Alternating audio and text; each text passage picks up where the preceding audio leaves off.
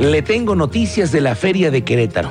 Esa feria polvorienta de fin de año. No, en serio. Sí, señor. A ver, cuéntamelo. Bueno, es que es una feria que desde hace muchos años ya no es acorde al siguiente nivel que dicen que tenemos en Querétaro, ¿no? O que aspiramos. No, pero ni tantito. Ya ves que todo es, no, el siguiente nivel, que tú y el, el transporte, el siguiente nivel. No, no. La feria no Pero es de un siguiente No nivel. han dicho si para arriba o para abajo, ¿eh?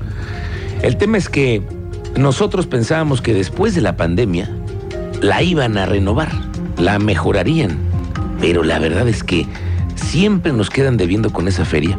Pero ahora están igual que los políticos, dicen que todo va a cambiar y es que los ganaderos, que por cierto es una incógnita del por qué organizan la feria ellos, y no los ingenieros o, los médicos, los ganaderos, ¿no? Bueno, lo cierto es que ahora tienen nuevo presidente de la ganadera y con eso piensan que las cosas van a ser distintas. Y es que hoy el presidente de la ganadera, Romualdo Moreno, informó que ya arrancaron los preparativos de la feria internacional. Como en otros años ya se vio que los ganaderos nada más no pueden solos, este año la organización será entre la Unión Ganadera y el gobierno del estado. Vamos, con la cartera del gobierno del estado para hacer la feria de mayor calidad. Dice que ya se busca la contratación de artistas nacionales Mm, y que uno de ellos es Alejandro Fernández. bueno. Pero espérame, se me hace muy raro porque nos quieren vender que Alejandro Fernández vendría a la feria. Espérame, no todo es Alejandro Fernández. No, no, no, no, no. Además, viene en muy poco Es lo que tiempo. te iba a decir. Además, vienen pocas semanas. En menos de un mes vienes. ¿Sí? Y te digo una cosa, todavía hay boletos. No ha sido un sold out como Luis Miguel, por ejemplo, ¿no? Sí, las últimas fechas no ha sido bueno el marketing y la proyección del artista, desafortunadamente. Entonces no te pueden vender que, ah, que porque va a venir Alejandro Fernández. ¡Uh, la, la! Uy, nombre, qué notición con el tema de la feria. Ay, ya voy a Esto es lo que dice el nuevo presidente de la Unión Ganadera Regional. Que la gente acuda y los artistas, pues es momento ahorita de estar viendo qué artistas. Ya En está cuanto a las- buscando. ya estamos buscándolos. A lo mejor estamos hablando, me adelanto, un Alejandro Fernández, este, no sé, también este, no sé, no te puedo adelantar porque ahorita todavía no tenemos nada, pero, pero ya estamos, trae, traemos la idea de quiénes pueden ser. Ya traen la idea. Es que no es nada más la idea. Bueno, pero. Hay que traer millones de pesos para hacer la contratación, Cristian. Sí, y estrategias, no, innovaciones. No, no, no, de ideas ya estamos muy cansados. Y además ya estamos en agosto. Tampoco es que tengamos todo el año para hacer la planeación de la feria. Sí, en, en tiempos de espectáculo ya van muy atrás. Bueno, lo está diciendo aquí en agosto, fíjate, estamos a nada de, de nada de agosto. Y el presidente de la ganadera dice que, que, que- que no tiene nada. Realmente cuatro meses, no estoy contando diciembre, a cuatro meses en tiempos de espectáculo, de creación y diseño de un evento o eventos, no, nada. Y tú lo sabes, diciembre Sí. además les vuelan las fechas a los artistas. Sí. Pero bueno, ahí es lo que van diciendo para que usted vaya viendo, ¿eh? Tendrán que agarrarse a un muy buen promotor que ya traiga las fechas en la bolsa. No, no, no, Cristian, esos ya son sueños guajiros. No, no, no. Vamos a ver qué pasa. La subsecretaria de Derechos Humanos de la Secretaría de Gobierno, la señora María Elena Guadarrama, dio a conocer que se está brindando apoyo a la familia de María Fernández Sánchez. ¿Se acuerda usted de esta joven de 24 años que se encuentra desaparecida allá en Alemania? Fue reportada desde el fin de semana y por instrucciones del gobernador Curi, la Secretaría de Gobierno está auxiliando con el papá de esta joven que por cierto dio declaraciones el padre a una cadena nacional de televisión y ya no ha querido volver a hacer declaraciones. Estamos intentando hablar con él para que nos diga cuál ha sido el trato con el embajador de Alemania, Francisco Quiroga, y darle seguimiento a este tema. Bien, ya pudimos contactar al padre de familia, al señor Sánchez, y ellos nos comentan que, bueno, pues están muy interesados en que la situación se mantenga eh, vigente, toda vez que, bueno, pues las autoridades en Berlín, quienes son los directamente competentes para realizar los trabajos de búsqueda, eh, pues, pues estén eh, at- atentos de estas investigaciones junto con la colaboración que ha mantenido de forma muy estrecha la Embajada Mexicana allá en Alemania. Entonces, eh, esto es lo, lo, que tenemos ya desde el gobierno del Estado, por instrucciones del gobernador Mauricio Curi, de la secretaria de gobierno Lupita Murguía, pues hemos estado dando seguimiento y al tanto de las necesidades que, que la nos puede expresar. Oiga, y el que sí apareció fue el joven que reportamos el lunes pasado aquí, porque su suegra se presentó en las oficinas del gobernador Curi para solicitar la ayuda por la desaparición y llegaron los reporteros a ver qué estaba pasando. Y ese día lo comentamos, ¿te acuerdas, Teniente Mérida? Buenas tardes. Muy buenas tardes, Miguel Ángel, muy buenas tardes a nuestra audiencia. En efecto, como bien lo señalas, le dábamos cobertura a la localización de Arturo, Arturo Anaya, quien familiares y amigos denunciaron su desaparición y involucrados varias personas en su domicilio, pues ya fue localizado y fue localizado anexado. Este anexo ubicado en San Luis Potosí. Fue durante la mañana de este jueves 27 de julio que trascendió la localización con vida sano y salvo de Arturo Anaya y habría estado interno en un anexo de la capital potosina. Después de que el lunes 24 la familia política de Arturo Anaya se presentara en Plaza de Armas a exigir su localización a las autoridades, esta mañana se sabe que fue la madre de él quien decidió internarlo en el anexo de San Luis Potosí sin avisar a su esposa e hijos. Fueron un poco más de cuatro días de búsqueda, la fiscalía lo ha localizado, sano y salvo. Es la información, Miguel Ángel. Gracias, Teniente Mérida. Qué bueno que nos quedamos ya con esta actualización. No estaba muerto, no estaba desaparecido, estaba anexado. Anexado en San Luis Potosí. Por eso nadie lo encontraba. Desde esta semana inició el cobro del transporte en la ruta T01 exclusivamente con tarjeta de prepago aunque el sistema aún sigue presentando fallas, principalmente con cargos indebidos, mientras que el proceso de aclaración para muchos es engorroso y también burocrático. Estuvimos consultando usuarios del transporte Crobús por esta nueva medida que adoptó la Agencia de Movilidad. Esto es parte de lo que nos dicen. ¿Qué técnico dónde lo puse? Y lo puse en las máquinas. Y cuéntenos, en ese sentido, ¿usted qué opinión le da a la Agencia de Movilidad para que arregle este tema? Porque pues... Que no es la primera persona, y porque yo tengo también mi sobrina y también le ha hecho lo mismo, aparece menos saldo siempre. O sea... Un robo de alguna manera. ¿Cuál es el beneficio de la tarjeta? Y bueno, ¿y cómo se siente uno como ciudadano cuando de repente... Robado, defraudado. Así se siente un impotente porque marcas y no te no dan solución. Te pasan con esa, con esta y no, no, no, no. Ah, no, vaya que su ticket donde... Aquí un quien voy a reclamar. Bueno, así le pasan algunos. Ahí está, robado, defraudado el sentir. A ver que nos cuente nuestro auditorio. ¿A usted qué, cómo le funciona esa tarjeta?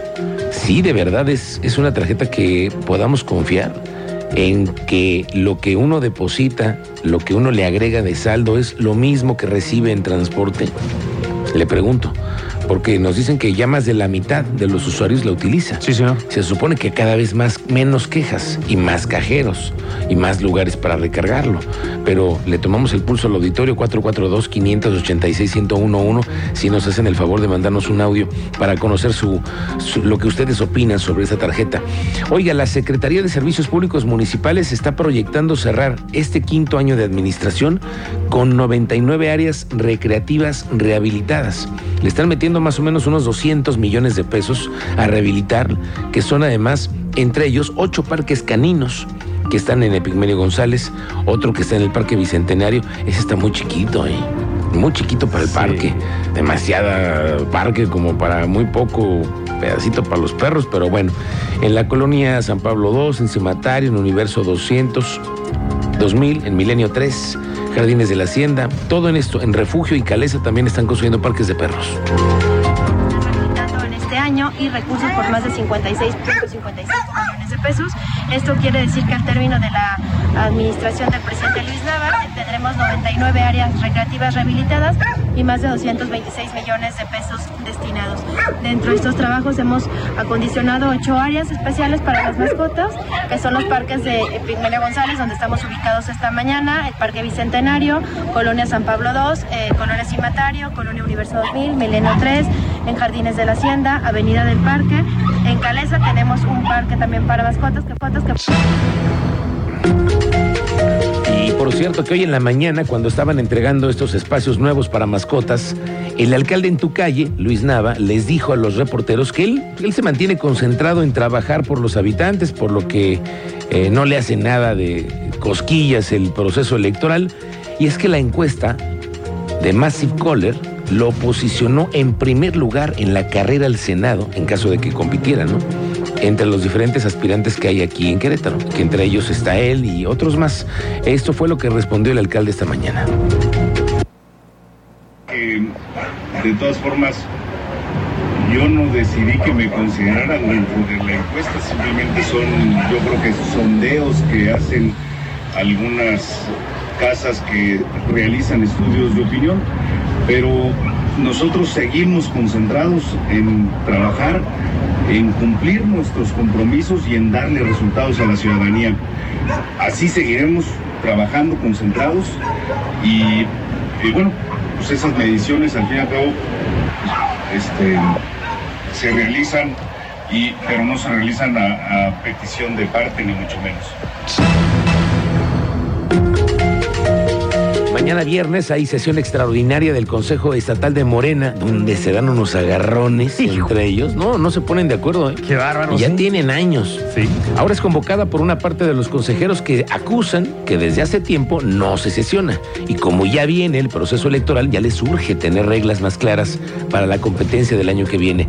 Rufina Benítez es la presidenta de Morena aquí en Querétaro. Dice que es natural que existan inconformidades de otros morenistas. No, no. Bueno, sí sé, sí sé que, que hay una convocatoria de una parte de, de los compañeros y compañeras consejeras, este, que bueno, pues están haciendo uso del estatuto para convocar. Entonces sí es este viernes. Eh, por supuesto, al interior de cualquier partido, pues hay diver- divergencias y, Morena no se escapa. De hecho, pues es donde más eh, debate hay y, me parece que, que es este hasta normal que se den estos esta, esta eh, cuestiones internas al interior de Hablando de Morena, estamos teniendo hoy la visita de una de las opciones que tiene Morena para la candidatura a la presidencia de la República. Aquí está el senador Ricardo Monreal. Tú le estás siguiendo la pista desde muy temprano, Diego Hernández. Buenas tardes. ¿Qué tal? Buenas tardes, Miguel Ángel. Así es, estamos aquí en la uh, de prensa del aspirante Ricardo Monreal, aquí en la Universidad de Londres, donde pues está dando atención a los medios de comunicación, donde hemos hablado de diversos temas. Varios de ellos es pues la cuestión de las encuestas y cómo va él, donde aún se encuentra muy por debajo en la popularidad e intención de voto en caso de que se diera esta encuesta. El senador eh, mencionó que pues él no se rinde y dará todo este proyecto. Como también habló sobre estas puestas de espectaculares y bajas por parte de sus homólogos, como lo es Ana Augusto López y Claudia Sheinbaum. Ahora sí que mencionó que es una mala broma por parte de Mario Delgado, su dirigente nacional, que no estén tomando en cuenta estos gastos y lo están poniendo a él como el aspirante que más ha gastado con un millón seiscientos treinta y nueve mil pesos. Considera que es ahora sí que de mal gusto que no se tomen en cuenta este tipo de gastos. ¿Qué te parece? Escuchemos las palabras del aspirante sobre este tema. De los espectaculares. ¿Por qué no habla el partido de las mantas, de las lonas, de las bardas, de los vehículos de, de transporte público? El hablar solo de lo que se gasta en gasolina, yo lo informo cada ocho días. De lo que gasto, soy el que rinde cuentas cada ocho días y me parece hasta una broma de mal gusto que digan que yo soy el segundo que gasta, cuando es tan sencillo de ver tres espectaculares en la calle de. Adelante, Diego. Y pues es esta situación donde pues acusa que tanto Claudia Sheinbaum, ex jefa de gobierno, don Augusto López, ex secretario de Gobernación, sí han hecho este tipo de gastos y no se señala por parte del partido, por lo cual celebra esta determinación del INE de que se empiecen a registrar este tipo de cuestiones a pues ya como gastos de pre-campaña. Hasta el momento recordar que tanto eh, estos dos perfiles han señalado que ellos nos han colocado, sino personas que les han ayudado. Ahora sí que se le dan a la ciudadanía. Sin embargo, con estas nuevas determinaciones se busca que ya sean como gastos. En ese sentido, Ricardo Monreal aún es la, el perfil que más gasta con un millón seiscientos treinta y nueve mil pesos, cincuenta y seis mil pesos en boletos avión. Ahora sí que nos dio un desglosado de los gastos que ha hecho en estos recorridos y pues mencionó temas como también el tren México Querétaro que se planea. Celebró la decisión del presidente de la República de hacerlo y aseguró que el presidente tiene palabra, por lo cual el inicio de este se llevará a cabo y considera que es una buena decisión en temas de movilidad. Aún sigue atendiendo los medios de comunicación y se espera que en esta tarde se reúna con vecinos en el Tintero a eso de las 5 de la tarde. Es el reporte que tenemos. Bien, gracias Diego Hernández. Muy pendientes.